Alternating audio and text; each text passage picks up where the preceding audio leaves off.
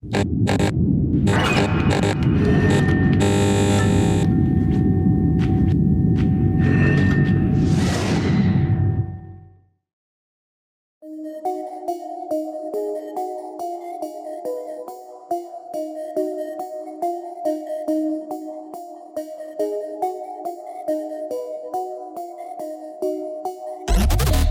es operar un hueso balaseado, agujerado? O sea, Bueno, para empezar, normalmente eran heridas de, al- de alto calibre. ¿A qué me refiero? No es solamente el orificio de entrada y el orificio de salida.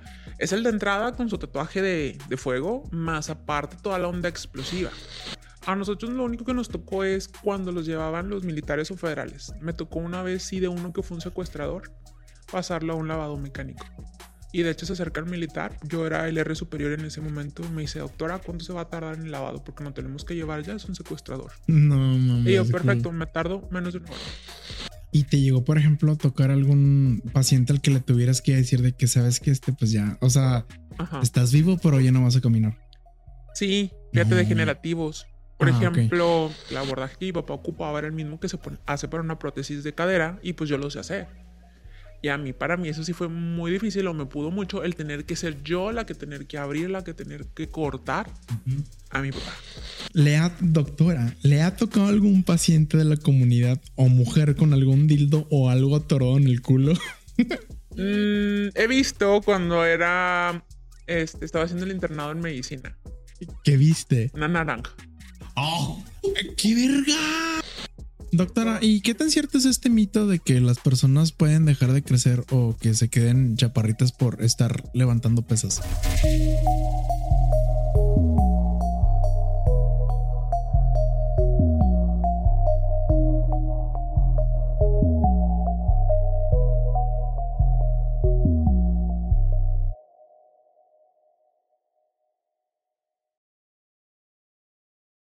¿Qué tal, morbosos? Eh, estamos en la parte 2 con la doctora Bongles, eh, la doctora traumatóloga y ortopedista. Muchas gracias por habernos esperado este toda una semanita. Va de parte 2 porque pues el tema honestamente lo, Lo amerita. lo amerita Claro, y la recibimos con un fuerte aplauso. ¡Eh!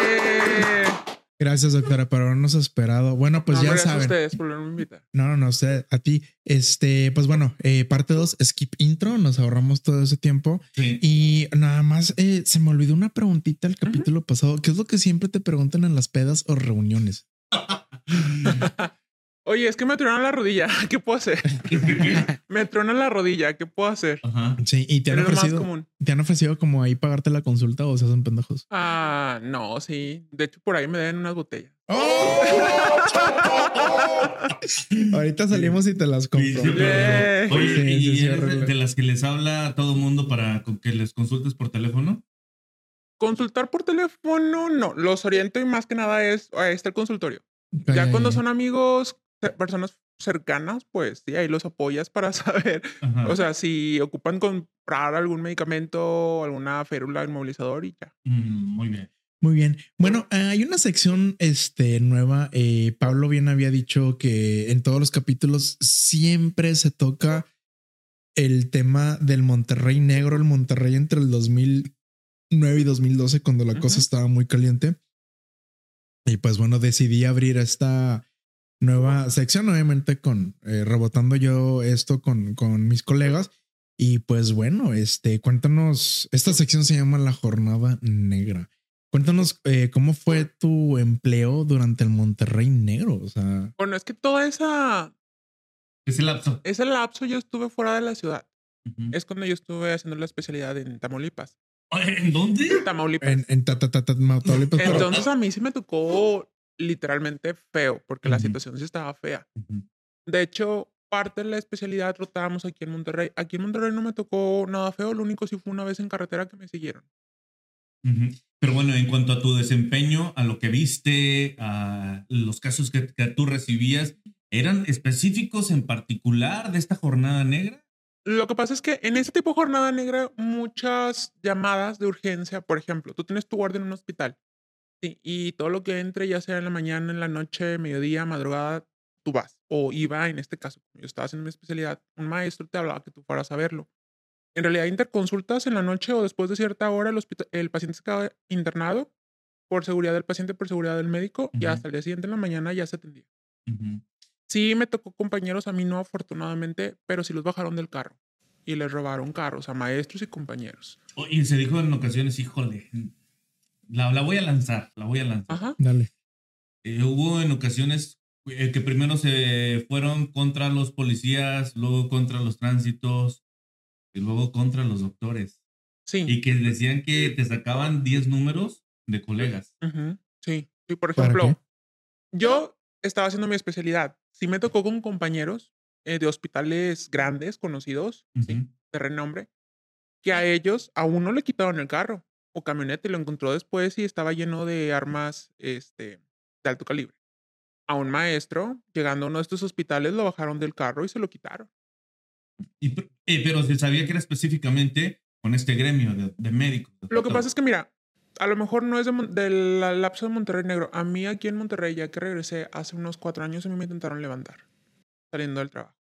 ¿Y luego? ¿Cómo te fue? Bueno, a mí, yo saliendo de una de las instituciones en las que trabajo, uno de mis trabajos en la noche alrededor de las 8, 10, 8, 15, una persona me salta el carro para detenerme, pierdo el control, me estampo y luego llega un carro a levantarme.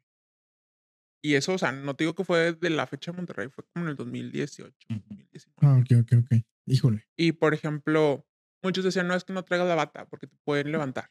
A mí en Victoria, en esas fechas, bueno, pues sí, es la carretera de Victoria a Monterrey. A mí me siguieron. Yo tenía el carro. Mm, lo que hice es meterle todo el carro, o sea, hasta donde se forzara. ¿Cómo detectaste que te estaban siguiendo? Porque había un modus operando en carretera. De hecho, yo iba y viajaba muy seguido de Monterrey a Tamaulipas, por lo mismo de la especialidad. Fin de semana que tenía libre, yo regresaba. Fin de semana y me regresaba al, al- lunes a, a mi especialidad. Al principio, por la inseguridad, yo prefería no viajar en carro, me iba en autobús. Pero luego empezaron a balear autobuses. Entonces dije, pues ya da igual, me vaya en autobús, me vaya en carro, si me toca, me tocó.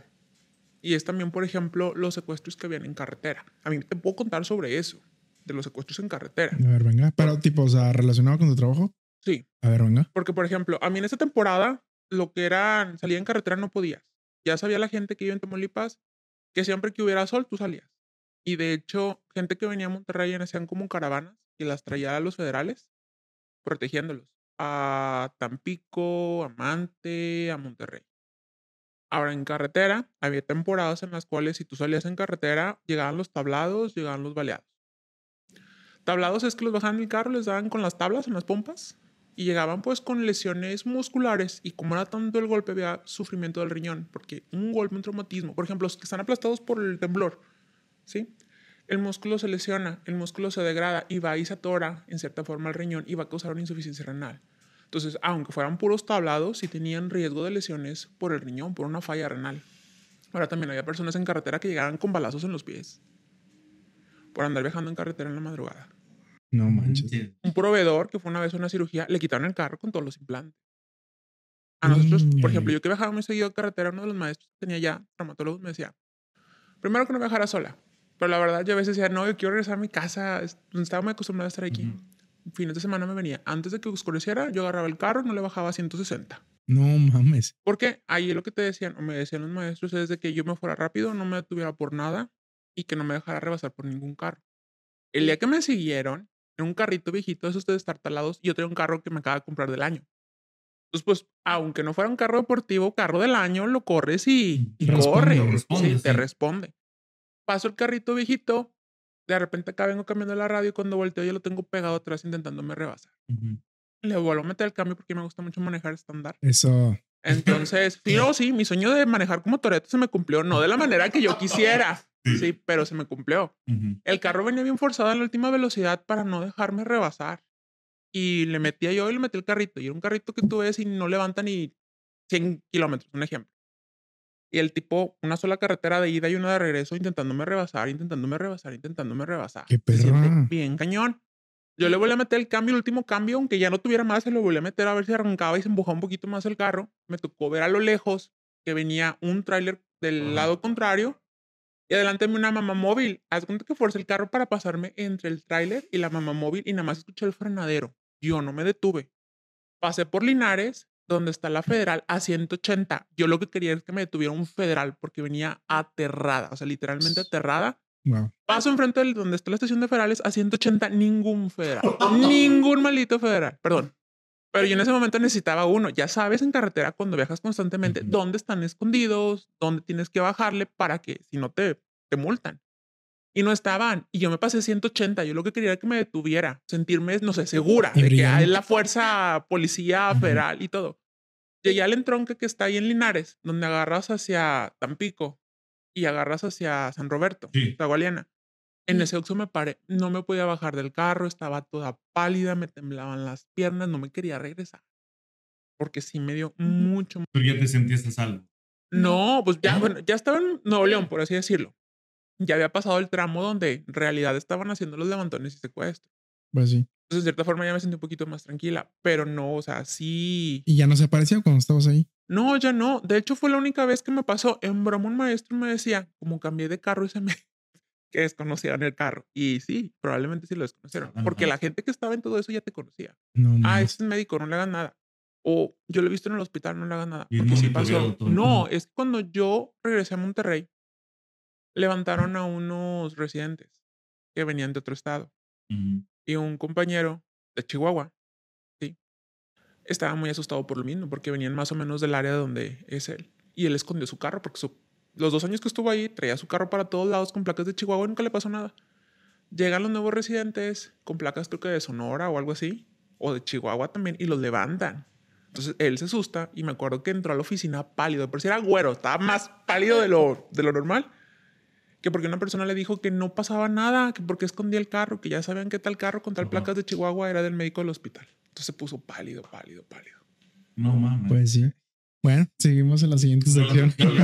Sí, de aquí La de Monterrey, la verdad, no, pues iba y venía. Lo único sí era que ya Ujú. no habían interconsultas en la noche o si había un paciente internado en la noche ya no ibas hasta el día siguiente de la mañana. Porque a maestros míos, compañeros de la especialidad de trauma aquí, que les tocó hacer la residencia aquí, a ellos sí les quitaron el carro.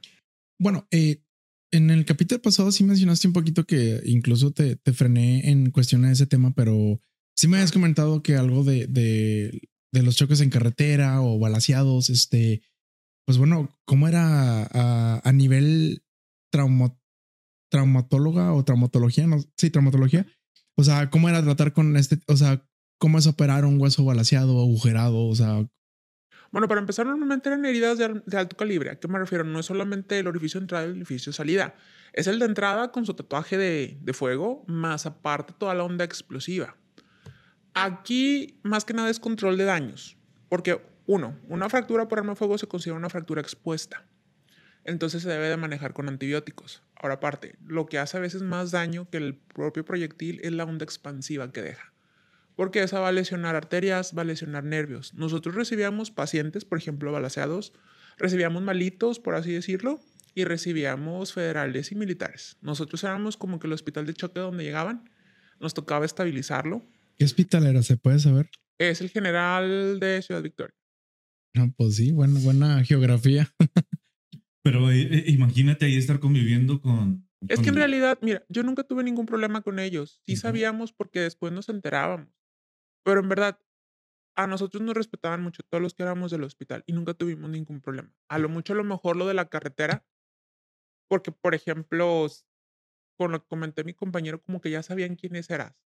Sí. Y la verdad, nosotros, yo nunca tuve ningún problema. ¿Tenían algún tipo de seguridad ahí? En, en el No seguridad, pero en realidad, vaya, si tú no andabas metido en cosas malas, no se metían contigo. ¿Y llegaste a hacer alguna cirugía por debajo del agua? O sea, que te hayan contactado malitos por fuera de que hoy sabes que llegó este herido, ten el efectivo y cállate el hocico. No. A nosotros lo único que nos tocó es cuando los llevaban los militares o federales. Me tocó una vez, sí, de uno que fue un secuestrador, pasarlo a un lavado mecánico. Y de hecho se acerca el militar. Yo era el R superior en ese momento. Me dice, doctora, ¿cuánto se va a tardar en el lavado? Porque no tenemos que llevar ya, es un secuestrador. No, mames. Y yo, perfecto, me tardo menos de una hora. Y de hecho apenas salimos de quirófano y los militares ya lo ¿Qué estaban esperando para llevárselo. ¿Qué pasó? Bien, Es que entras, vaya, como médicos es un juramento, ¿sí? Juramento hipocrático, en el cual tienes que ayudar a la persona y salvarlo independientemente. Pero, vaya, pasan muchas cosas por tu cabeza. Es como que no manches, esta persona estuvo haciendo mal. No trabajas Sí. igual o sí. En cierta forma, no, pero lo tienes que hacer. Ah, bueno. Vaya, como que lo tienes que hacer aunque ¿No tú con no la misma quieras. sensibilidad? No sensibilidad porque en cierta forma lo tienes que hacer. O sea, ahí tienes que separar lo que tú sientes y lo que eres a lo que tienes que hacer, porque es tu responsabilidad como médico. O sea, es una persona que ocupa ayuda. Independientemente si es una persona buena o es un hijo de la chingada. Aparte de, de, por ejemplo, olvídate de tu familia, Ajá. pero algún tipo de, de persona con ciertas condiciones en las que tú hayas dicho, aquí me esmeré porque se me desbordó la sensibilidad en algo. Sí, hay casos que te ganan. Fíjate, hay casos en los cuales tienes una gran empatía por el paciente, tanto por la historia de todo lo que sufrió, de cómo lo ves luchar para salir adelante, sí. Como por ejemplo, Mm, hablemos de lesiones, por ejemplo, traumáticas fuertes, pérdidas de extremidades, pérdidas de función. Un ejemplo, lesiones de columna. Vamos. En las lesiones de columna, a veces cuando son degenerativas, pues el paciente va perdiendo gradualmente, ¿sí? Pero cuando es un traumático, una fractura, luxación, un carreterazo, lo que tú quieras, es una pérdida aguda de la cual tú no estás preparada y no sabías. Entonces, muchas veces va a haber lesiones que van a provocar un cese de la función medular. Y a veces es transitorio y tiene que haber mucha rehabilitación. Entonces, a veces el mismo paciente, tú le ves las ganas que tiene de seguir adelante, ya sea que quede en silla de ruedas o no, le echan muchas ganas. Y esos tipos de pacientes, bueno, para mí, que no se rinden, que siguen adelante, me llegan mucho. ¿Y te llegó, por ejemplo, a tocar algún paciente al que le tuvieras que decir de que sabes que este, pues ya, o sea, Ajá. estás vivo, pero ya no vas a caminar? Sí, fíjate, No. degenerativos. Por Ah, ejemplo, un paciente que llegó con una lesión medular de cuatro meses. Lo trataron como un infarto medular, así le dijeron, pero el paciente tenía una compresión. Y el problema es que cuando hay un daño a un nervio, ya sea periférico o médula, ya no regresa. Entonces el paciente a veces te lo mandan con mucha ilusión. Es que ocupo operarme para volver a caminar. Y le preguntas, bueno, ¿cuándo pasó esto? No, pues fue súbito hace cuatro meses. Bueno, algún tratamiento, alguna cirugía, no. ¿Qué hemos recuperado? Nada. Tú ves la imagen, ya ves cambios y lamentablemente todo lo que es cerebro, médula, nervios, una vez dañado ya no se ya. recupera. Pero, por ejemplo, eh, es una pregunta muy personal. O sea, ¿tú ya estás preparada para dar ese tipo de noticias o a la fecha como quiera te sigue causando como conflicto internamente? No, ya te acostumbras. O sea, ya te vale madre en cierto No me vale madre, pero vaya, aprendes uno. Eres el médico, se supone que es una persona de respeto, eres la persona que sabes, ¿sí? Sí sientes empatía por el paciente y tratas de buscar la manera más adecuada, más cómoda, con el mayor tacto para poder decir.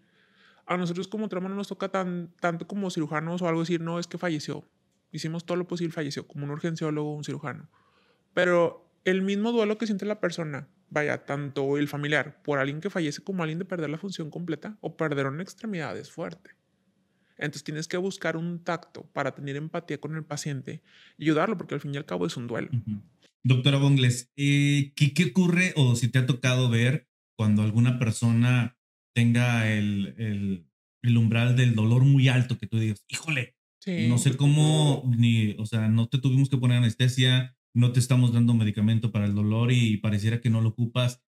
¿Qué ocurre ahí? Y si, si nos lo puedes describir. De umbral alto del dolor. Ujú. Hay un chorro de casos. Y hasta parece, vaya, normalmente aguantan más las mujeres que los hombres. sí. Y comprobado. Y entre más rudo, más se vea, más chillón. Más puto, güey. Neta. Sin Sí, sí, no sin ofender. Sin pero sí. Sin Me ha tocado ver señoras ya grandes, viejitas, así que dicen de rancho aguantadoras, ca- caminando con fracturas de cadera. O sea, la cadera rota, el hueso roto, que es uno de los dolores fuertes, caminando. Ujú. O lleva dos, tres días y sí, pero me duele apoyar y no me muevo, aquí me quedo. Oh, no. Y me ha Y- tocado, sí, pacientes. Pero ¿qué, qué- y en qué crees que consista eso? ¿Es, Es que la varía. sensibilidad? Sí. El umbral del dolor varía mucho del paciente. También hay otro tipo de enfermedades, como se llama una fibromialgia, en la cual la alteración o el tacto al dolor está alterado. Si yo toco a una persona, vamos a sentir que la tocamos. Pero en la fibromialgia, ese toque puede sentir que la estoy golpeando o que le estoy enterrando algo. Y el umbral del dolor varía mucho en la persona. O sea, no hay algún factor de que ah, es que eh, por esto él va a tener mayor umbral o por esto tiene menor umbral. A lo mejor los deportistas sí tienen un umbral un poquito más alto al dolor porque están acostumbrados a microtraumatismos ujú. y el cuerpo se acostumbra a ese tipo de impacto, ese tipo de microdolor y lo va soportando cada vez más a alguien que es completamente sedentario. Cabrón, güey. ¿Quién lo diría, no? Sí, eh? sí. Va, vamos con eh, la siguiente sección, es la voz del tímido, doctora. Este, pues bueno, son preguntas de la audiencia, nuestro pequeño nicho de fans que eh, se hacen presente en nuestras redes y pues eh, ellos te preguntan. Eh, Sari Roche, la hermana de Pablo, te mandamos un saludo. Pablo te hubiera dicho que te ama. Bueno, yo no te lo digo porque no te conozco, pero, pero dice: este, ¿Cuál es la lesión o situación más rara o difícil eh, que te has enfrentado? Situación más rara o difícil, difícil. Va. Vaya, la gente que me conoce sabe que hace poco falleció mi papá. Ok. Entonces empezó con un tumor que lo trató uro y tuvo una metástasis tardía a distancia. Ese tipo de tumor tiende a hacer eso. ¿Qué es eso? Se quita el tumor principal y años más adelante te da una siembra en un hueso, un área diferente, aunque durante todo ese tiempo haya estado sin tumor. Para mí lo más difícil fue eso, porque él debuta con una metástasis a nivel de cadera, pérdida de fuerza en la pierna, este, dificultad para mover la pierna, le hacemos estudios. Y como médico, a mí se me hizo algo muy difícil porque en cierta forma tenía que ver con trauma. Mm. Yo cuando veo el estudio, lo primero que pienso es un osteosarcoma. O sea- tienen que amputarle la pierna, O sea, tienen tú que te involucraste totalmente porque en el era mi caso. papá. Bueno. O sea, entonces eso sí me pudo. De hecho, todavía me puede. Ujú. ¿Por qué? Porque lo primero es, lo primero cuando yo vi la imagen, mi hermano y yo la vimos, que también es médico, le digo, esto es amputación, esto es desarticularla, desarticularlo. Ujú. Y papá ya había tenido problemas previos para moverse, entonces perder la pierna para él iba a ser un golpe anímico. Si de por sí saber que tenía cáncer, más aparte saber que iba a perder una extremidad de golpe, porque en los sarcomas, o ese tipo de lesiones tienes que amputar ya, porque si no se va a otro lado. ¿Y esa decisión tú la tomaste? Yo la tuve que tomar. No Todas las decisiones con mi papá, no la amputamos, pero la decisión de que si se tenía que amputar, se tenía que amputar, yo la, la tuve que tomar. ¿Y quién Todo. dijo? Yo fui el que le dije a mi papá el diagnóstico de que era cáncer. Yo le dije a mi papá que pareció un osteosarcoma y que el principal tratamiento, y él ya lo sabía porque era médico, era amputarse. Y estaba consciente él. Sí, está en negación. Y fue también lo más difícil. Porque como médico, como la sesión pasada, a veces te haces loco, ¿no? De que ya sé que tengo esto, pero no quiero, no lo quiero enfrentar. El problema aquí que para mí fue difícil es que, ok, me ayudó un oncocirujano, el oncocirujano lo vio, le tomamos biopsia mínimo invasiva, o sea, con una agujita, pum. Y ahí estoy muy agradecida, fíjate, con el deporte, como tú dices, practico deporte, batallamos para conseguir esa aguja. Entonces yo con compañeros médicos conseguirla, rentarla, comprarla. Una amiga que conocí en la facultad de medicina, que es médico y está en Tamaulipas, ella me contactó porque lo puse en el chat de la generación y me prestó la aguja. Me la mandó traer desde Tamaulipas nada más por eso. Porque ella decía, ahí va lo del deporte. Es que yo me acuerdo mucho de tu papá. Era nuestro principal porrista cuando jugábamos en víboras de medicina. Entonces se sentía bonito. El problema aquí que fue lo que más me pudo y que sí es lo que más me ha llegado de todos los pacientes que he visto, es que a mí me tocó entrar a hacer el abordaje para la toma de biopsia. ¿Qué es el abordaje? Cuando la primera biopsia fue por aguja y salió muestra insuficiente. Entonces se tuvo que abrir el paciente. Y yo entré a apoyar al oncocirujano. Ujú. El oncocirujano sabe su abordaje, batallamos un poquito. Le dije, pues si quieres, yo te puedo hacer el abordaje a cadera. Porque el abordaje que mi papá ocupaba era el mismo que se hace para una prótesis de cadera y pues yo lo sé hacer. Y a mí, para mí, eso sí fue muy difícil o me pudo mucho el tener que ser yo la que tener que abrir, la que tener que cortar a mi papá. Todavía mandamos a hacer la biopsia, corroboran que es un sarcoma, buscar algún compañero traumatólogo que hiciera prótesis tumorales. Porque yo quería dar la oportunidad a mi papá de no perder la pierna. O sea, por lo menos una prótesis tumoral que iba a salir súper cara, ni uno se importaba, pero que tuviera la oportunidad de poder preservar movimiento. Vamos con uno de los dos que son aquí de oncotrauma y nos comentaba que por la edad y por esto no se podía. Me contacto con otro doctor, el cual él ve a mi papá, me dice, no, sí, doctora, vamos a verlo, agendamos cita, luego, luego nos atendió, nos checó. Y lo que me gustó con él fue que nos dio la oportunidad y sí me dijo bien, o sea, directo. Frío. papá no es candidato a una prótesis tumoral, pero puedo hacer una recepción, puedo dejarle un área de apoyo. Para mí está bien. Tiene su área de apoyo, no va a perder la pierna, excelente.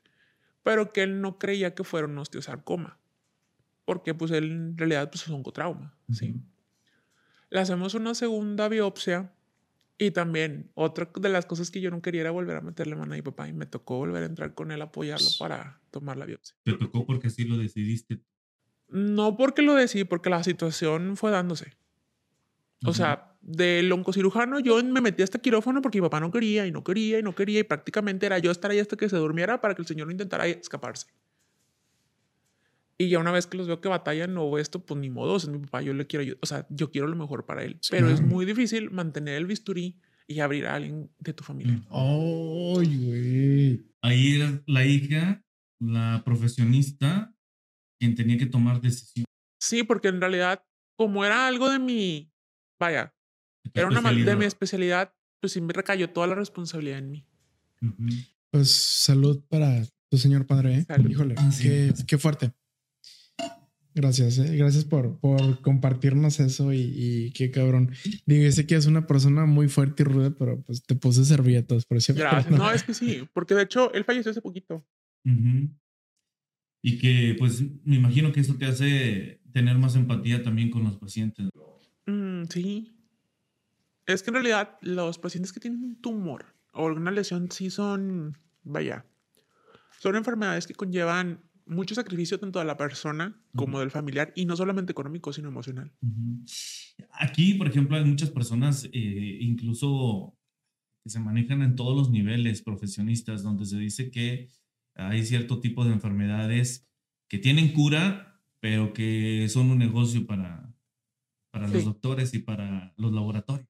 Bueno, no negocio. El problema es que hay enfermedades que siempre van a ocupar tratamiento para estar el paciente bien. Lo más común, artritis, en cuanto a trauma. O lo que mucha gente tiene y es metabólico, diabetes e hipertensión.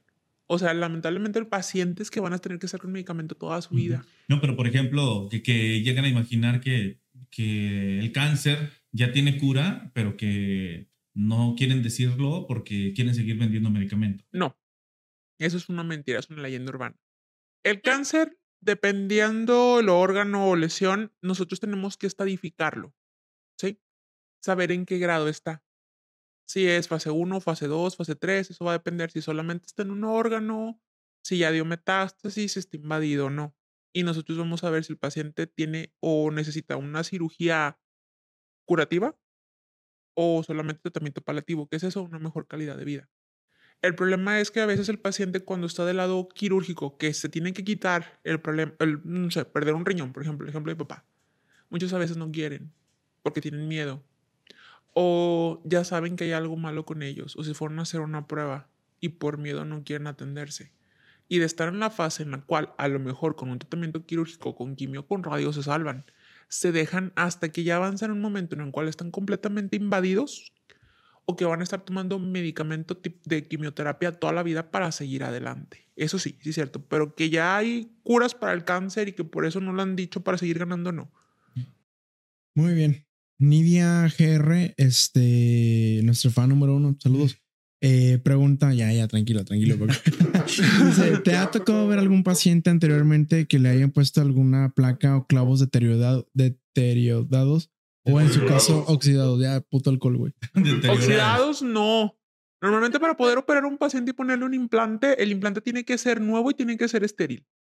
¿Y se pueden oxidar dentro o no? Mm, Dentro no, porque por lo mismo es material que ya pasó varias pruebas. Sí. Ok. y para que esté dentro del cuerpo y que no produzca ese proceso de oxidación. Si llega a pasar, por ejemplo, un paciente se da más que nada en columna.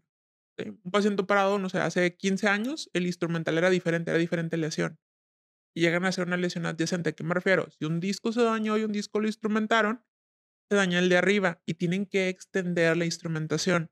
Si ponemos dos materiales diferentes, porque son aleaciones de metal diferentes, van a hacer algo llamado metalosis, una respuesta o un rechazo del material. Ujú. Eso a lo mejor más o menos sería la pregunta que, Ok.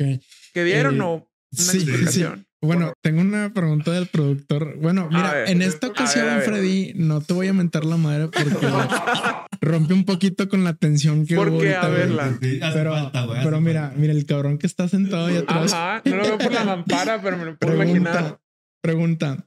¿Le ha, doctora, ¿le ha tocado algún paciente de la comunidad o mujer con algún dildo o algo atorado en el culo? Mm, he visto cuando era, este, estaba haciendo el internado en medicina, ¿Qué viste? una naranja. ¡Oh! ¡Qué verga! Una naranja. Estábamos nosotros en el último año de medicina. No, dijo que se cayó, o sea, que se cayó y está la naranja. ¡Ay, no! Ni Oye, ahí te va la otra pregunta. ¿Y de qué tamaño estaba la naranja? Pues no la pudieron sacar de manera manual, tuvo que pasar a quirófano. Pero estaba más. y yo- Pues, estaba intentaron más sacarla con la mano y normalmente agarran pues a la, a la interna o interno o residente más flaquito, delgadito, mano más delgadita para intentarlo sacar. Y si no, primero le quitaron la Pero no, sí, sí, no, ese caso, yo, bueno, de trauma no te toca porque son cosas diferentes. Como médico, cuando rotamos en el año, último año que nos tocó urgencias, vemos un chorro de cosas. Y me acuerdo que con nosotros en la guardia llegó la naranja. Una naranja. O sea, se, se cayó arriba Ajá. de la naranja y pues la naranja se metió. no hizo creo. Honestamente, hizo no creo que sí. Una vacío y pum, se Fue, fue efecto vacío de. Sí. Y cuando salió, No, salió por quirófano. Le tuvieron que abrir para poderlo sacar. El misterio de la naranja. Oye, Viste a la naranja. ahí te, va, ahí te va otra para seguir rompiendo el hielo. Ajá. ¿Te ha tocado que te ha latido tu corazoncito cuando has visto a algún paciente? ¿O que lo hayas tenido que explorar y que, sí, que te hayas, que hayas sentido ñañaras allá? Como Jeffrey Dahmer. Fíjate que no. Porque, Ah. no, en serio. Porque realmente cuando tienes que hacer eso, tienes que hacerlo, bueno, ¿sabes? Y tienes que explicarle al paciente porque se puede malinterpretar a veces. Ujú. Sí, de que no es que como que le gusta la doctora porque me tocó la pierna o cosas así. No, o sea, tienes que explicarle que tienes que explorar y tú también tienes que verlo desde un punto de vista, vaya. Pues es que desde medicina, desde que entras, vas a los anfiteatros, ves a las, pues a veces el cuerpo desnudo. O sea, para Ujú. nosotros ya no es algún morbo, ya es parte del trabajo. No es como nosotros, poco. Oye, seguimos con la siguiente sección. Gracias, doctora. Este, Ajá. bueno, la sección que sigue eh, se llama el incómodo test. Eh, son preguntas como un poquito más rápidas ya para Ajá. pues met- irle metiendo un poquito A ver, de, de, de humor, porque pues lejos de que sí seamos morbosos, pues claro que eh, nos Así. sí nos invade un poquito eh, este tipo de cosas como los que nos comentaste. No es Ajá. el primer caso, pero Sí. pues el show debe continuar. Sí, ¿no? sí, Entonces- también, también tenemos sentimientos. ¿eh? Sí. aunque no parezca. Pero va, este, empiezo yo. Son tres preguntas que te voy a aventar. Claro. Este, dime, ¿cuál es la cirugía más divertida para ti? La cirugía más divertida para mí son los reemplazos de articulación. Por ejemplo, a rodilla, cadera. ¿Por qué Porque te uso sierras, rebano articulaciones, con un martillo. O sea, literalmente con la sierra rompes el hueso, lo rebanas. Como si estuviera rompiendo, ¿qué te gusta con la sierra algo? A mí se me hacen muy divertidas ese tipo de cirugías. ¿es cierto que les dicen los carpinteros a los traumatólogos? Sí, no, carpinteros no, albañiles. No de hecho, entre la rama médica te echas carro. Los Claro. cirujanos son los destapacaños. A ver, échale, échale. los no, Los no, no, cirujanos no, son los destapacaños y los, por ejemplo, pediatras, los chillatras, los psiquiatras, los chisquiatras, y a nosotros no nos bajan de albañiles. De hecho, Qué chulada. cuando es el día del albañil, también es creo el día de la Santa Cruz o algo así, el primero de mayo. Entonces hay un chorro de memes bien divertidos donde sale a Pasco, ¿puedo decirlo? Mm. dije. Oye, nos, Felicita a los traumatólogos y ortopedistas en este ¿nos puedes su compartir día. ese tipo de memes para publicar? Sí, sí. Qué chido. Y la güey. verdad, o sea, mm, pues es que en realidad trabajamos con yeso. Ujú. como un albañil. Usamos nuestros equipos de poder, son sierras, son taladros, ponemos clavos, o sea, muchas cosas sí son muy parecidos a los de los albañiles. Y entre raza, pues te echas carro, a nosotros nos tachan de albañiles. Albañiles, qué chido, güey. Sí, Qué sí, chido, ya- güey. ya, te, ya te lo vas a clavar. De hecho, en la residencia, no, en la residencia una vez estaban remodelando el quirófano y están trabajando, pues los albañiles remodelando el quirófano. ¿Y qué les decían? Y entró un cirujano y dice, oigan, porque tienen dos salas, tienen una allá y otra acá. Y dijimos, Oye, y literal, sí se escucha como. Sí, literal. Por ejemplo, a mí las cirugías más divertidas son los reemplazos. Este, poner los clavos de tibia y de fémur también, porque es como ir al gym. O sea, haces ejercicio, usas fuerza, movimientos, una rutina ahí de, de aeróbics. Una cachetada así te tumbo. Qué chido, qué chido. La, ahora, bueno, ya te hice reír. Ahora, la cirugía que no te gusta hacer. Los dedos, mano. Estoy peleada con mano. ¿Por qué? Porque el huesito es muy chiquito, son, no sé, siempre tuve problemas con los, con cirugías de mano, cirugías de dedos, así como que chino, no quiero, pero pues la tienes que hacer, o sea, y de como que ya tienes que hacerla bien. El problema es Claro. como que fue como que mi coco. Ujú. Ok, este, ¿cuál es el hueso más duro para meter clavo o pasar cegueta? Hueso más duro, los fémur. Fémur, muslo. Es el más duro. ¿En serio? O Ujú. sea, requieres de mucho esfuerzo físico, entonces. Es que fíjate, ahora sí como dicen, en trauma no es tanta fuerza, es más maña. Ujú. Porque para poder hacer una reducción, poder poner un material, no es siempre fuerza bruta, o sea, es saberle cómo poner cómo usar el peso del paciente, cómo usar el implante para poder hacer el Duda académica. ¿Eso lo Ajá. aprendes en la escuela o en campo? No en campo. Ah, güey. Ahorita nos aventamos este, después de las mías, las de, las de nuestro compañero Pablo. Ajá. Te, va- este, ¿Te ha tocado ver algún caso de siameses que estén unidos por huesos? No, pero me ha tocado ver malformaciones donde hay dos o tres huesos pegados o unidos, o por ejemplo, en las manos, dedos.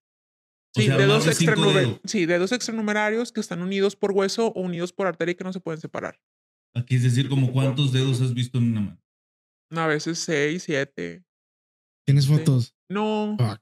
Y, y, eh, en este caso, que por la mano no es mi fuerte, no, no me gusta. Pero, por ejemplo, en el caso de los siameses, ¿qué tan común es esto? No son comunes, son rarísimos, porque normalmente son por falta de la segmentación o de la división al momento de formarse el feto. Entonces son casos que te gustarán en un millón o algo así. ¿Y ha pasado aquí en México? En México a mí no me tocó ver ni saber algún caso específico, pero de que hay en literatura y hay inclusive en la tele y hasta en Instagram que suben sus fotos o algo así, pues sí. Va. Claro, ot- otra cosa también, las personas que practican yoga, que practican algún tipo, pues, de- por ejemplo, de ballet o algo, Ajá. Llegan a deformarse los huesos, es decir, a tomar otro tipo de, Sí. de forma, de posición. Normalmente el tipo de calzado, por ejemplo, yoga no. Yoga de hecho ayuda mucho a lesiones de articulaciones. Rodilla, cadera, columna ayuda porque son ejercicios de estiramiento donde ganas fuerza sin hacer carga y la carga es la que lastima las articulaciones. Ballet, pues sí hay una deformidad en los pies porque por si el tipo de zapato tiende a hacer deformaciones o enfermedades en los dedos. Entonces, el estar apoyando en una posición sí que no es la plantigrada, bueno, no es la adecuada Como o para la que está hecho el pie. Ajá. No, pues bailarina de ballet, o sea, Ajá. está con el pie completamente en extensión. O sea, pu- puedes hacer así como que, como, como en el. como Si está en el puño. tobillo completamente extendido, en lugar de que el pie esté así plantigrado, esté extendido, pues está sobrecargando una articulación. Ajá. Ocupas tener mucha fuerza, eso va a predisponer cierto tipo de desgaste y va a provocar deformidades en los pies. Un ejemplo, lo clásico, futbolistas. Uno como traumatólogo se puede dar cuenta cuando un paciente es futbolista por ver la pura radiografía, porque va a presentar un desgaste específico en el pie. ¿En qué parte del pie? La parte posterior del tobillo. Inclusive Adelante. los que practican algún deporte impacto, básquet y vóley van a tener ese mismo desgaste en la parte anterior. Madre.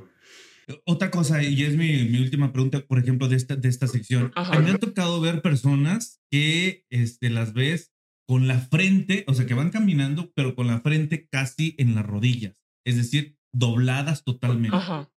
Eh, ¿Este es algún tipo de enfermedad, de deformación o...? Depende. Normalmente las personas de la tercera edad van a presentar ya una desviación en la columna, en la cual la columna se va a ir doblando. Pero a tal grado, así como... Sí, porque se angulan. una- un, cuaderno que se Sí, cierra. sí, sí, sí, sí. No mames. Por ejemplo, la osteoporosis va a causar fracturas principalmente en columna y en cadera. Ajá. Normalmente el paciente que tiene una fractura por osteoporosis en columna a veces solamente refiere dolor en la espalda o cansancio en la espalda. Entonces la columna es como un cuadrito, sí, se va rompiendo, se va deformando y va haciendo una C y eso va pandeando el cuerpo Ajá. y va ¿Cuál es el caso provocando. más grave que te ha tocado ver?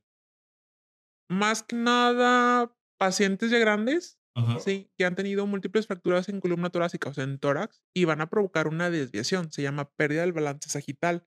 También los niños con escoliosis o niñas con escoliosis, cuando tienen una curvatura muy avanzada, van a provocar esa deformación. Es decir, eh, Deformidad de la columna. La columna se pandea, se, en lugar de estar derechita, es una C. como Sí, una S. Como una S, sí. Ujú. Entonces esos son los casos, pero sí, sí, tiende a haber. Otros son vicios posturales. Sí, el paciente se acostumbra a estar en una posición así, toda chueca. Cuando quiere extenderse no puede porque hay ciertos cambios en la musculatura que se tienen que corregir y se corrigen y no hay ningún problema. Muy bien. Eh, Pablo hubiera preguntado dentro de su incómodo test. eh, ¿Has tratado a alguien que se haya lesionado deliberadamente? Sí, No mames, ¿quién y por qué? normalmente son pacientes psiquiátricos Ah, ok. o que buscan una ganancia secundaria. ¿En ¿Quiénes buscan una ganancia secundaria? ¿Alguien que está asegurado? Ajá, asegurados o trabajadores por incapacidades o lo que es la pensión permanente. ¿Y que se llegaban a lesionar? Bueno, este caso sí que más me, me queda es una paciente que ya había buscado pensionarse anteriormente y había fallado o había salido por parte de medicina del trabajo que no, o sea, que no meritaba la pensión, que podía trabajar por completo. Entonces, tirarse al piso, decir que no camina, no moverse, o sea, estar haciendo cuadros repetidos de que no puede moverse, que trae lesiones o que dolor crónico. Inclusive en los pacientes suicidas, un día me tocó un suicida que había tenido ideas, este, pues suicidas, había intentado matarse. ¿Cómo? Sí, cortándose las disque venas, pero en realidad no se cortan las venas, se cortan los tendones. O sea, acá, adelantito. Ajá. Eh. no estaba tan pendejo. No, en realidad no. O a lo mejor es ignorancia. A lo mejor sí se quería matar, pero no sabía que no, No, era la manera correcta. Por eso no les voy a decir cómo. Ajá. Porque si hay algún suicida por ahí, va a decir chinelas, me equivoqué, así no es. Este, y se fracturaba las manos constantemente pegando en la pared para llamar la atención. Chingón. Y la última de Pablo, este, ¿algún caso que por negligencia dejaban al paciente en silla de ruedas? A lo mejor no que hayas estado involucrado, pero que hayas sabido, o si estuviste involucrada, pues confiesa. Involucrado, no, pero sí me ha tocado casos. Por ejemplo, el paciente que comenté hace ratito. A veces, inclusive entre la rama médica, se desconocen muchas enfermedades de especialistas y retienen al paciente por ganancia secundaria, por falta de conocimiento o por ego, de que no le voy a hablar porque yo lo puedo tratar. Y sí ha habido casos, principalmente cuando hay lesiones neurológicas, ya sea cerebro, médula o, o pies, en los cuales el paciente ya no puede. Por ejemplo, más que nada pasa en columna. Lesiones medulares o, por ejemplo, un pacientito joven que lo estuvo tratando un neuro. Pues el neuro investigando porque el chico dejó de caminar, pero lo retuvieron mucho tiempo hasta que le hicieron estudios. Ya cuando llega se tiene que operar, se tiene que descomprimir y lamentablemente pues entre también hay ciertos tipos de enfermedades que él tuvo que ya no se pudo operar, retrasó más el tiempo y actualmente está con una limitación motora y ya pasó el tiempo en el cual el nervio puede recuperar. Entonces, pues sí, sí hay una lesión ahí, una pasa. secuela por vida. Por ahí, por ahí hay una frase que se dice que la columna es la fuente de la vida. Mm, la fuente de la vida digo que es el corazón, porque si no funciona el corazón, columna no funciona. No funciona nada. Pero sí es de lo más importante. Si falla la médula, falla el movimiento Ujú. completo del cuerpo. Si falla el cerebro, falla todo. ¿Cuál es la mejor forma de cuidarse la columna? Higiene columna. Sí, ese sería otro tema, pero Sí, no, es que en realidad la mejor forma de cuidarnos, uno, es haciendo ejercicio. Y ejercicio preferiblemente de bajo impacto para no dañar la articulación. Si uno se mantiene en movimiento, sí, va a ganar un buen tono muscular y va a ayudar a todas las articulaciones del cuerpo. Aparte, mejora el riego de sangre al corazón y la oxigenación. Peso, que es lo que batalla más la gente, este, mantenernos un peso. ¿Por qué? Porque nuestro cuerpo está hecho, dependiendo de nuestra altura, a mantener un peso. Un ejemplo en rodilla. Si tú subes medio kilo, para la rodilla son como cuatro kilos extra. Si uno camina, la rodillita y la columna cargan su peso. Si uno camina rápido, carga dos veces su peso en la rodilla. Si uno corre, carga cuatro veces su peso.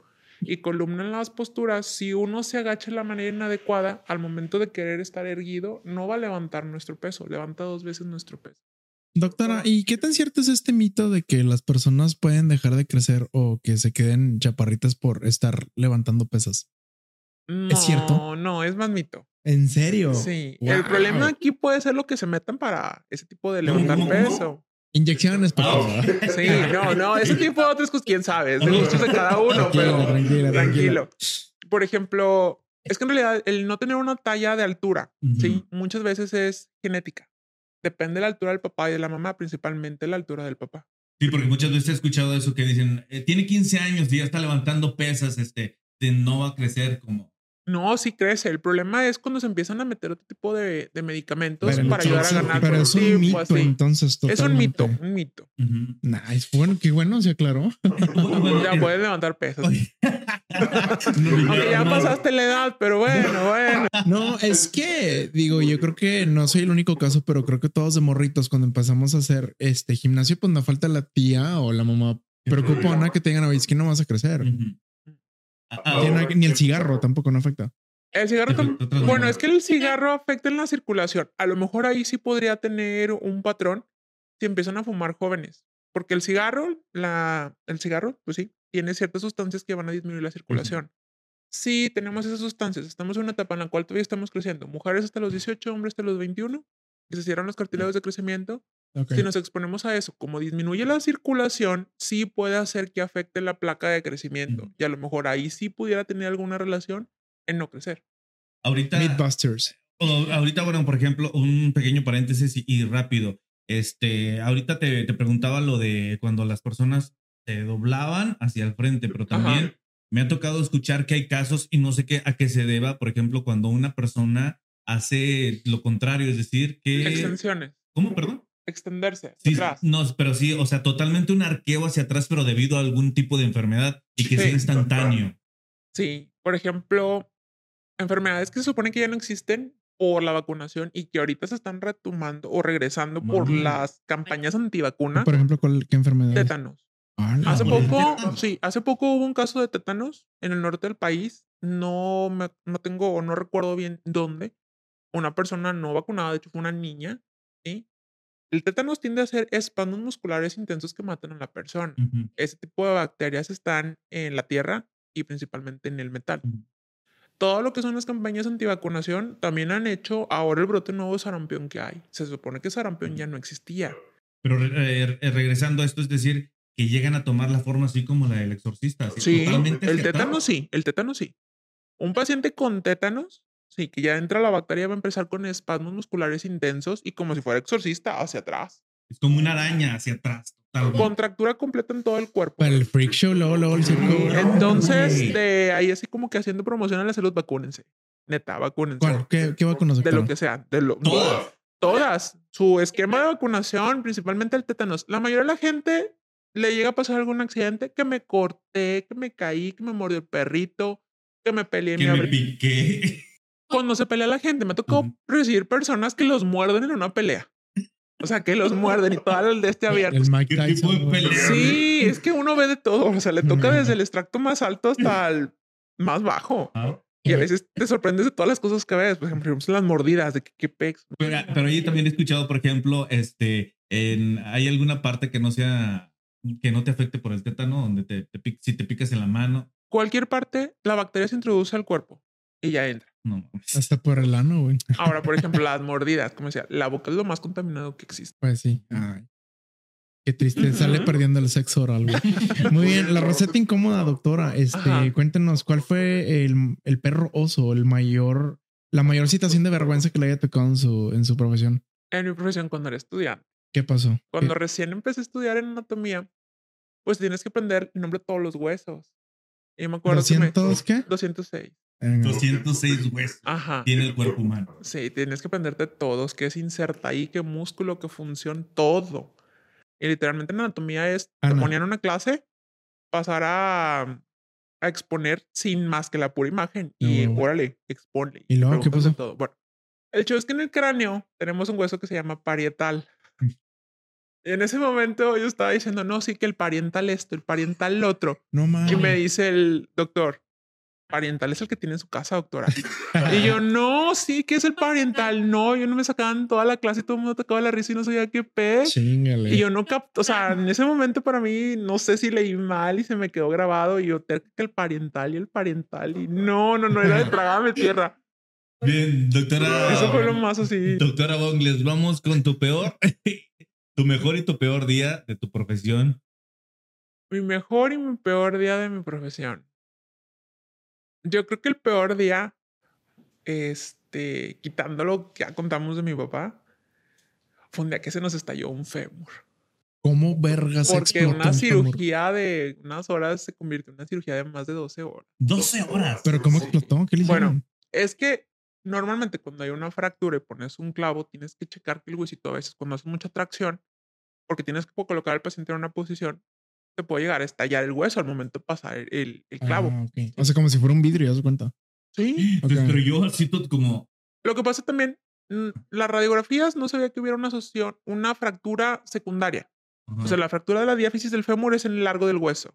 Y ese fémur tiene como una prolongación que hace una cabecita que se une a la pelvis. Ajá. Está escrito que ese hueso puede tener dos fracturas al mismo tiempo en accidentes de alto impacto, a nivel de la diáfisis, que es lo largo, y a nivel de la cabecita.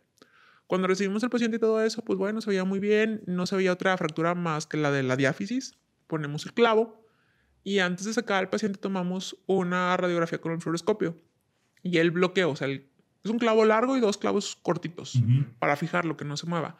El que iba hacia la cadera se salió por la cadera. Entonces prácticamente estaba así como que sonriéndonos el pinky bloqueo. No mames. Y lo teníamos que sacar. No podíamos sacar el clavo. Y no lo podíamos sacar, no lo podíamos sacar. Pudimos sacar el bloqueo. Luego sacamos, no podíamos sacar el clavo, estaba bien a presión. Y luego todavía los pacientes que se salen de, del estándar, súper alto, súper grandote. Pues no, no podíamos. Pusimos el extractor del clavo, le estábamos jalando, no podíamos sacar el clavo y no lo podíamos sacar, no lo podíamos dejar así. Teníamos que poner un clavo diferente que nos ayudara a fijar la fractura principal y fijar cadera. No pudimos, no pudimos. Hablamos a otro compañero. De hecho, yo estaba en los últimos años de la especialidad. Vino el externo, ya nos ayudó el externo. Tampoco pudo. Le habló otro maestro.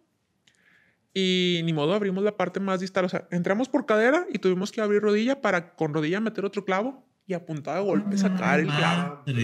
Ya que sacamos el clavo, tuvimos que esperar a que llegara el proveedor porque según si traía clavo con, con bloqueo a, a, cadera y no lo traía. No, pues dejamos el clavo que metimos por la rodilla. Recordemos que era una persona, güey. Sí, metimos el clavo que venía por la rodilla y esperar que nos trajeran un implante de cadera. De hecho, también otra anécdota, no sé si sea oso o algo, pero así también estuvo medio. No, no, es perroso. Este, pero sí, no me tocó, me dio mucha risa y se los voy a contar, ya que me acordé de ese. Tuvimos que esperarnos a cambiar el paciente de posición, ponerlo en la mesa de tracción para poder poner el plante de cadera, porque no tenía el proveedor el de bloqueo a cadera. Y de que decíamos que salía el estándar que estaba súper largo, no cabía en la mesa de tracción. O sea, al paciente se le salían los pies de la mesa de que estaba súper grande. El otro día, el bloqueo de la placa para cadera el máximo que traía, no sé, medía 105 y normalmente 105 es decir, ya le atravesaste la pelvis porque están cortitas las cabezas. No, le quedaba como la mitad de la cadera. O sea, sí batallamos un chorro con ese paciente. Y una anécdota que me pasó también fue cuando era estudiante. Me dio mucha risa y te lo recordé porque era el mismo proveedor el que entró con el fémur. Había un maestro que no nos quería. O sea, no quería. Bueno, yo tuve problemas con él porque no nos quería. No me quería porque pues era mujer y según trauma era de hombres. Y yo trataba de evitar entrar con él. Esa vez yo también era las R superiores, entonces me pide ayuda para entrar a una rodilla porque nada más había uno de primer año. Entro con él, entra el proveedor que entró con lo del clavo. Y al momento está haciendo los cortes de rodilla, de repente le pide el implante y le da el implante que va al fémur, la parte arriba de la rodilla. Y le pide el de la tibia. Pero no, no, no, no parecía escapista. Yo pongo la mano y es dame el implante, me lo dan y lo pongo. Luego el maestro le hace, dame el de la tibia. Dame el de la tibia. Voltea y pum, desapareció de la sala. Así como mago, no lo traía. Ay, güey, no mames. No, está atacada de la risa. O sea, no por el paciente, sino porque por el médico, como desapareció el proveedor. O sea, nada más en lo que. Dame tu mano. Aquí me das un implante, yo volteo y lo pongo. Y luego vuelvo a pedir la mano para que veas el implante y ya no estaba. ¿Qué pedo? Así como. Y luego volteamos a todo el quirófano. El quirófano es como un cuarto grande. No lo veíamos. O sea, de dónde se desapareció y Como caricatura. Y ese fue tu mejor día y el peor día. no, ese fue el peor día. Ah, el, peor día fue lo del fémur. Mi mejor día yo creo que fue cuando me gradué. Ah, been there, Qué chido. ¿Por qué? Porque digo, obviamente por la chinga que te metiste, pero algo que ha sido muy especial para ti. Porque me costó mucho hacer la especialidad en cuanto, vaya, de que había muchos tabús. Y ahorita afortunadamente ya somos varias mujeres traumatólogas, pero en un principio no. Entonces, literalmente a mí sí me costó no solamente demostrar que era capaz, es no una especialidad que tradicionalmente se considera especialidad de hombres, y demostrarles que por mis méritos, que yo podía, que lo mismo que ellos podían hacer de reducciones, yo las podía hacer. A lo mejor no con la fuerza bruta de un, de un chico, pero sí, como dicen, más mañana que fuerza. Entonces, para mí fue lo mejor, el recibir y luego no solamente eso, me dio un reconocimiento como el mejor residente de la especial, del hospital o de la generación. Marzo. Entonces, para mí fue así como que, ah, lo logré. Marzo de ah, mujeres. Y luego todavía, no, y ahí va súper chido, porque ese doctor que no me quería, porque me intentaron correr, que porque trauma no era mujeres, él una vez me dijo que si me quería tan chingona, que viniera a cualquier hospital y me llevara. Yo estaba en el segundo año de la especialidad de trauma. Cuando yo me graduó, hacer una votación para ver cuál es el mejor residente de la generación. Y no solamente es de la especialidad, es de todo el hospital, todos los que se gradúan. Este era mi jefe de servicio, el que no me quería, o el que, firmó, el que ayudó a firmarles, a afirmar que me corrieran. Y el que me dijo que si me quería tan chingona, que otro hospital me llevara a terminar la especialidad. A la madre. El día de mi graduación, yo me entero que voy a recibir el premio al mejor residente de la generación. Para mí fue el mejor día.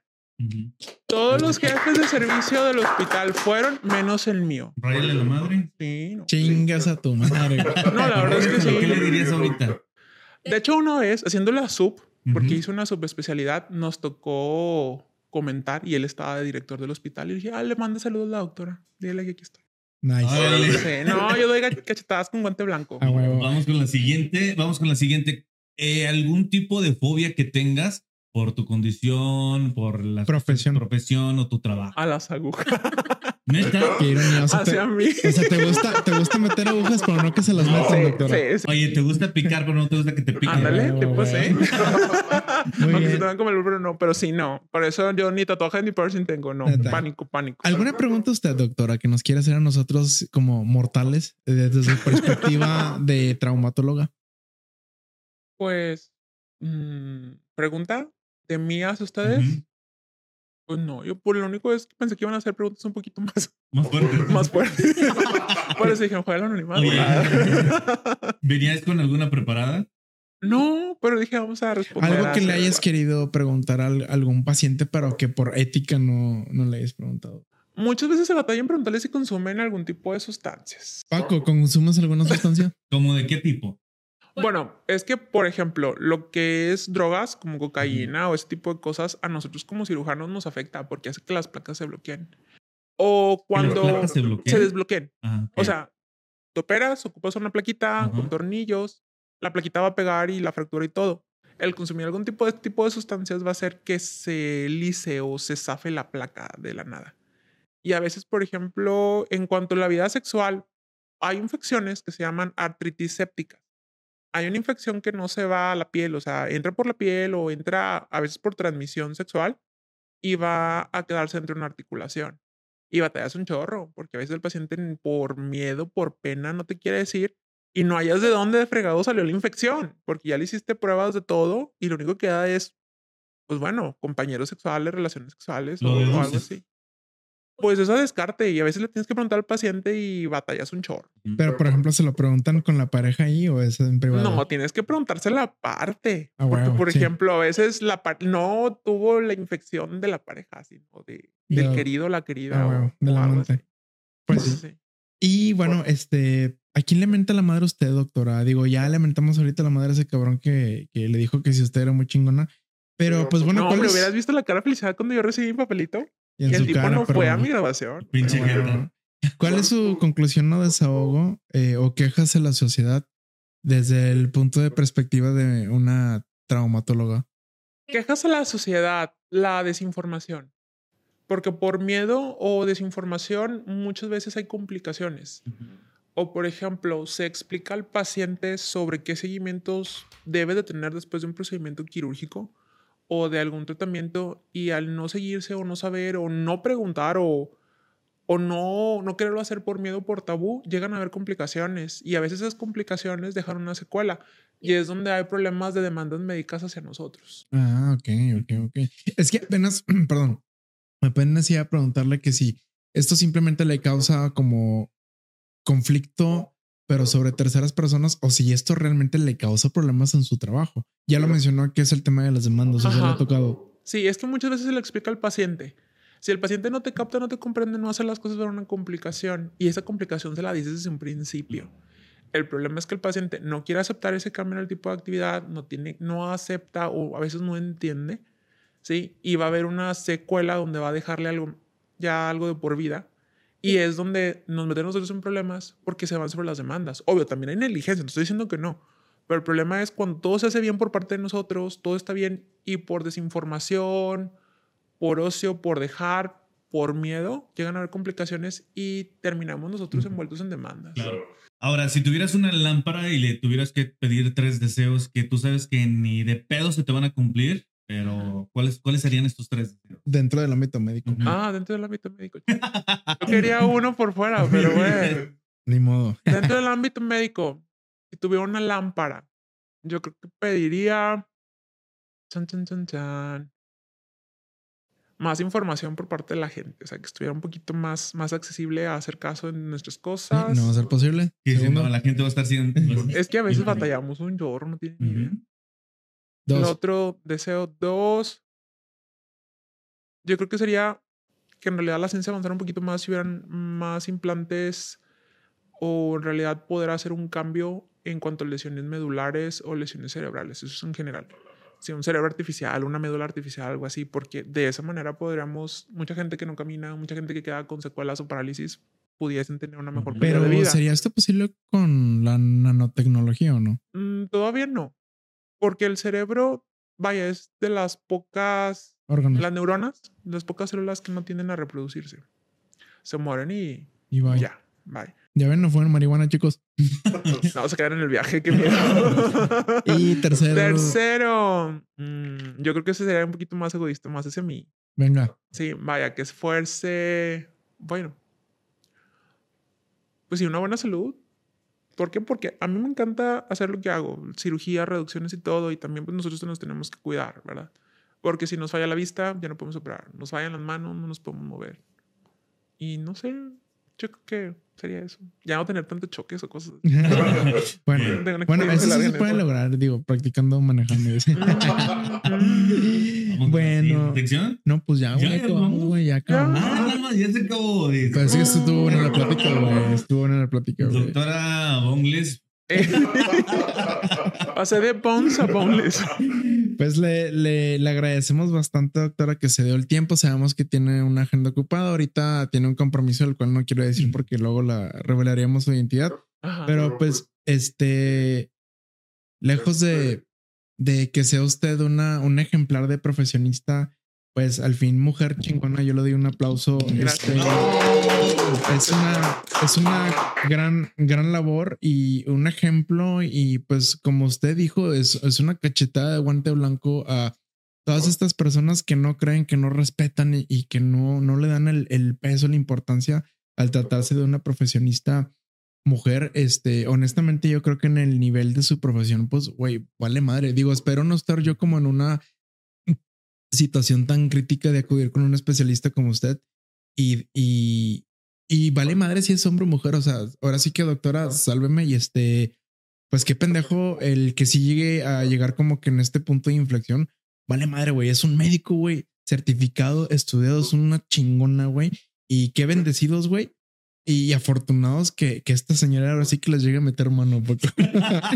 Entonces le agradecemos bastante. Este, de verdad, muchas gracias. Fue muy nutritivo, fue de, de- demasiada información. Y pues bueno, esperemos que la gente se quede con lo mejor de esto. es. ¿Puedo pedir un cuarto deseo? Sí, onda. dale. Que a todos los médicos ya no nos digan, mija, señorita, porfa, en lugar de ¿Quiénes? ¿Sus doctora, no los los pacientes. pacientes? Mija, señorita, ya, sí, médico. ¿Eso es cuando son mayores que, que tú? No, igual así, o sea, siempre igual. Yo creo Oye, que todos los pues, que somos doctoras Ujú. nos ha tocado que te dicen, mija, oye, mija, ven. Y es como que oye, soy doctora. O señorita, señorita. Y Y, al compañero, aunque sea enfermero, doctor, doctor. O sea, no tengo nada contra ellos, pero te quedas así como que sí hay mucho. Es que te ves mucha ahorita. No, pero aún así, o sea, te dicen mija o, o niña o señorita o... Me ha costado mi título, cabrón. Sí, sí me costó. quedó Sí, entonces Oye. sí, como que un deseo extra es que todas nos digan ya, o sea, que nos reconozcan concebido. como doctoras, Este no como mija lograr. Sí, o... yo creo que sí. Muchísimas gracias. Este, espero que siga clavando de una mejor manera, Claro, claro. que siga disfrutando tanto su trabajo, que siga salvando más vidas, Que siga atornillando. que, que siga disfrutando este, esta profesión y esta pasión que yo creo que- Respetable. Sí, sobre todo también, y aparte de reconocerle su labor, eh, como lo decía ahorita Europa, de mujer, y que yo creo que este, esta cachetada con guante blanco va para muchísimas personas y también para muchísimas otras profesiones donde los vatos o los güeyes piensan que por el simple hecho de ser hombre, eh, pues nada más se tiene ese título para ellos. Y aquí, para muestra, basta un botón y basta una clavada. Ah, sí, eso. Ah, bien. Muchas gracias a ustedes por la oportunidad. Ah, le, le damos el gol y agradecimiento también a nuestro representante eh, legal Rogelio Mares. Lo encuentran así en Facebook y en Instagram como Rogelio Mares con Z, este, como tal así. Eh, agradecemos también a las instalaciones de de mano del productor Freddy Mesa en su producción de podcast, de lives, grabaciones comerciales, cabinas 360, etcétera. Eh, los encuentran como eh, en Instagram como TH360 Studio, cuya empresa es TH360 Factory, para que los busquen en sus redes sociales y vean el, el tipo de servicios que, que hacen. Así es, y a nosotros nos siguen en cualquier red social, estamos ahí para todos ustedes. Muchísimas gracias por todos sus comentarios, eh, por cómo ha crecido nuestra comunidad y por supuesto por todos los likes y, y preferencia. Nos encuentran como arroba el cuarto incómodo en todas las redes sociales, Instagram, Facebook, YouTube, TikTok y obviamente también Spotify. ¿Y te seguimos Europa? Sí, me siguen en mis redes sociales, eh, bueno, en Instagram sobre todo, como arroba meuropa90, al idiota de Pablo lo siguen como Pablosaurus-rax con doble X.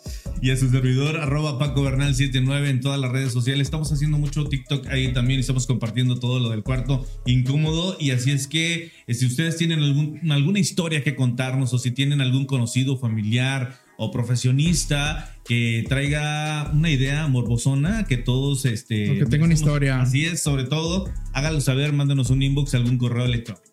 Sí, nuestro correo es no eres dios arroba el cuarto incómodo.com. No eres dios arroba el cuarto incómodo.com. Ahí nos pueden escribir y ahí yo personalmente, este, yo soy el multiesclavo del proyecto y yo ahí les voy a estar leyendo y les respondo.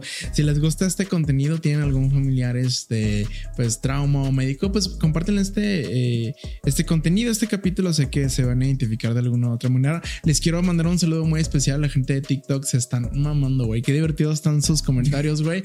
Sus shorts, güey. La verdad es que nos están ayudando bastante en el resto de las redes. Entonces, sigan así y nosotros también les vamos a estar ahí subiendo contenido.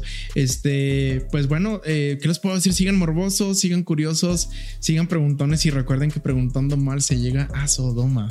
Adiós, cochinos morbosos. Nos vemos en la siguiente emisión y hasta la próxima. Esto fue el cuarto incómodo y morboseamos en la próxima pinches enfermos, güey. Ahí nos vemos, güey.